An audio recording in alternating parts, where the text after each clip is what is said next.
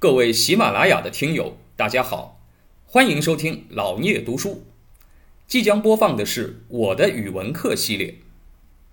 语文是我们最熟悉的课程，曾经让我们又爱又恨。现在就让我们一起来重温语文课，吐槽语文课。那么还有呢？哎，就是元杂剧的出现啊。我们要讲到这个朝代叫做元朝。元朝在啊这个中古以后，唐宋元明清这几个朝代里，一般来说呢是大家知道的最少的一个朝代。为什么呢？因为中国是一个儒家文明传统的国家啊。我们一般觉得这个王朝啊比较好，比较自豪，靠的是什么？靠的是儒家学者的记载。那么儒家学者为什么觉得这个时代好呢？那起码就是读孔孟啊儒家这个书的人。在这个朝代混得不差，对吧？那当然，这个朝代就叫好了，这就叫盛世了。你比如唐代啊，有文化的人，对吧？能够享受到很高的待遇，知识分子啊，能够做官，那当然好啊。这个宋代呢更好啊，文官的待遇很好，哎，所以宋代呢，你也觉得他的哎，文学艺术辉煌灿烂啊，觉得这朝代好。明清两代呢，哎，读书人至少可以，虽然写八股文比较死板，但是你学得好，你至少也有个官做，对吧？那也很好。但是唯独。元代，元代是个什么时代呢？哎，元代它是一个蒙古族征服世界啊带来的结果啊。我以前讲过，就蒙古人迅速兴起，兴起以后征服了几乎整个亚洲和大半个欧洲，然后呢，中国也在其中啊。中国的这个朝代叫做元朝，它的统治者是蒙古人。那蒙古人刚建立元朝的时候呢，当然他可能啊这个本身。当时还没有啊，这个我们宋朝啊，这个汉人政权在文化领域啊就这么发达，有这么高觉悟，对吧？知道用科举考试来取士，这些东西他都不知道。哎，所以呢，在当时啊，这个汉人原来生活在宋朝或者生活在金国的汉人，原来呢他的指望就是什么？把书念好，考试做官。偶尔呢考不上官，哎，我写写诗词，写写文章。哎，那么还是受人尊重的，对吧？但是在元朝呢，你发现元朝的蒙古皇帝一来啊，没说要科举，废除了科举。那蒙古人是马背上得天下的，觉得哎，最有能力的人是什么？征服四方的勇士，对吧？你要么你能骑马射箭上阵杀敌，哎，这个他比较看得上你。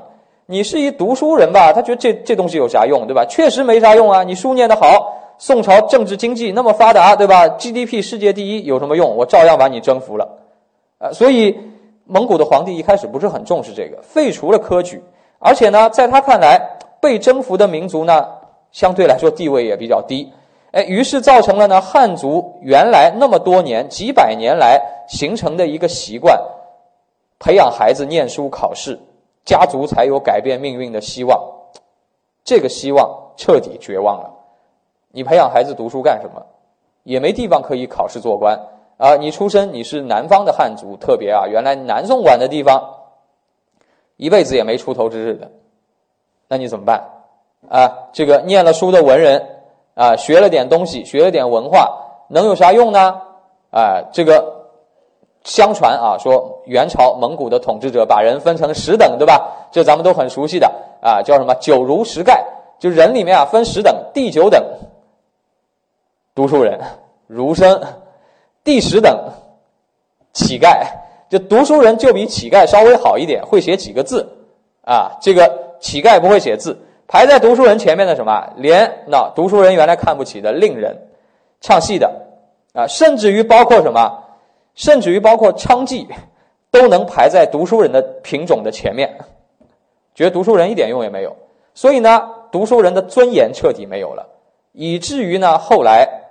历史书上，后来啊，元朝推翻了以后，这个读书人写历史呢，当然对这段历史就非常的愤怒，对吧？你瞧不起我，我把你这朝代写成什么？历史是我写的，我懂文化，这就你蒙古人不懂了吧？我懂文化，你这朝代灭亡了，你的历史是我写的，对你的评价是我来决定的，你歧视我们，你完蛋，这朝代就变成一什么？变成一彻底黑暗腐朽的时代，对吧？啊，那当然，这是后话了。但是元朝呢，你不能说他统治者主观上是为我们好啊，但是从事实上来讲呢，也为我们的文化做出了一定的贡献。做出什么贡献呢？使得我们文化的普及程度在提高。哎，这是件很奇怪的事情啊！读书人原来唐宋时候，要么自己有出息考试做官，没出息怎么办呢？考不取怎么办呢？我起码能做个老师，对吧？教别人怎么考试做官。但是呢，这个是建立在考试有希望做官的基础上，别人才来做你的学生的，请你这个老师的呀。但是，如果你考试也做不了官，就根本没这考试了，取消考试了，那你还到哪儿去收学生呢？没了，对吧？没人跟你学了，那这种怎么办呢？哎，空读了那么多书，没地方发挥，哎，也要谋生啊，也要吃饭啊，啊，那你说原来啊，这个文人之间，大家做了官以后有钱消费，对吧？写点诗词啊，这个自娱自乐。现在你连吃饭都成问题了，你再写诗词好像也没什么大用啊，这个也没 也没地方给你换钱了，那怎么办呢？哎，想到还有一个广大的市场，哎，这时候就发现蓝海了，对吧？就一个新的市场，老百姓啊，汉族很多老百姓经过宋朝这个三百年的熏陶啊，很多老百姓市民阶层的群体啊，他有欣赏文化的需求了啊。再往古不一定有，对吧？那经过宋朝以后发达的啊，这个所谓啊早期的市场经济，经过了以后呢，哎，市民他喜欢欣赏一些文学。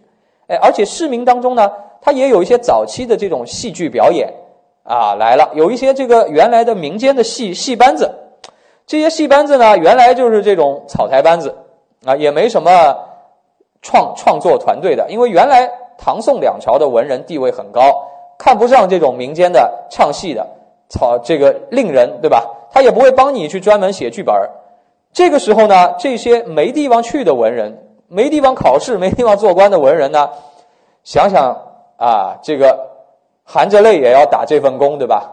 不然活不下去啊。所以呢，有一些文人开始转向啊，将他们写诗词、写文章的能力用在了写剧本上啊，也跟这些戏班子合作，由他们，当然他们的学识水平要高得多，他们来创作一些非常哎非常接地气。又非常精美的剧本啊，戏曲作品。于是呢，戏曲成为一种成熟的形式，在元代开始成型了。啊，唐宋的时候还只是民民间小打小闹，也不一定能够传出一个啊这个传世性的作品。只不过呢，这个戏班子他可能有点绝活啊，有个好本子，这个本子也可能就是口口相传的啊。唱戏的人也没念过几天书啊，只不过呢，就是师傅带徒弟。啊，这么翻翻跟头啊，什么打打架呀，这个，但是到了元代以后呢，哎，有文人的参与，使得这个剧本的品质一下子提高了。这演员反正照着剧本演了，那演员的水平也在提高。哎，这个艺术的形式门类被你创造出来了，变成了中国戏曲的第一个阶段，叫做元杂剧。感谢您的聆听。如果您有任何问题想与主播交流，请在评论区留言。欢迎订阅本专辑，期待下集再见。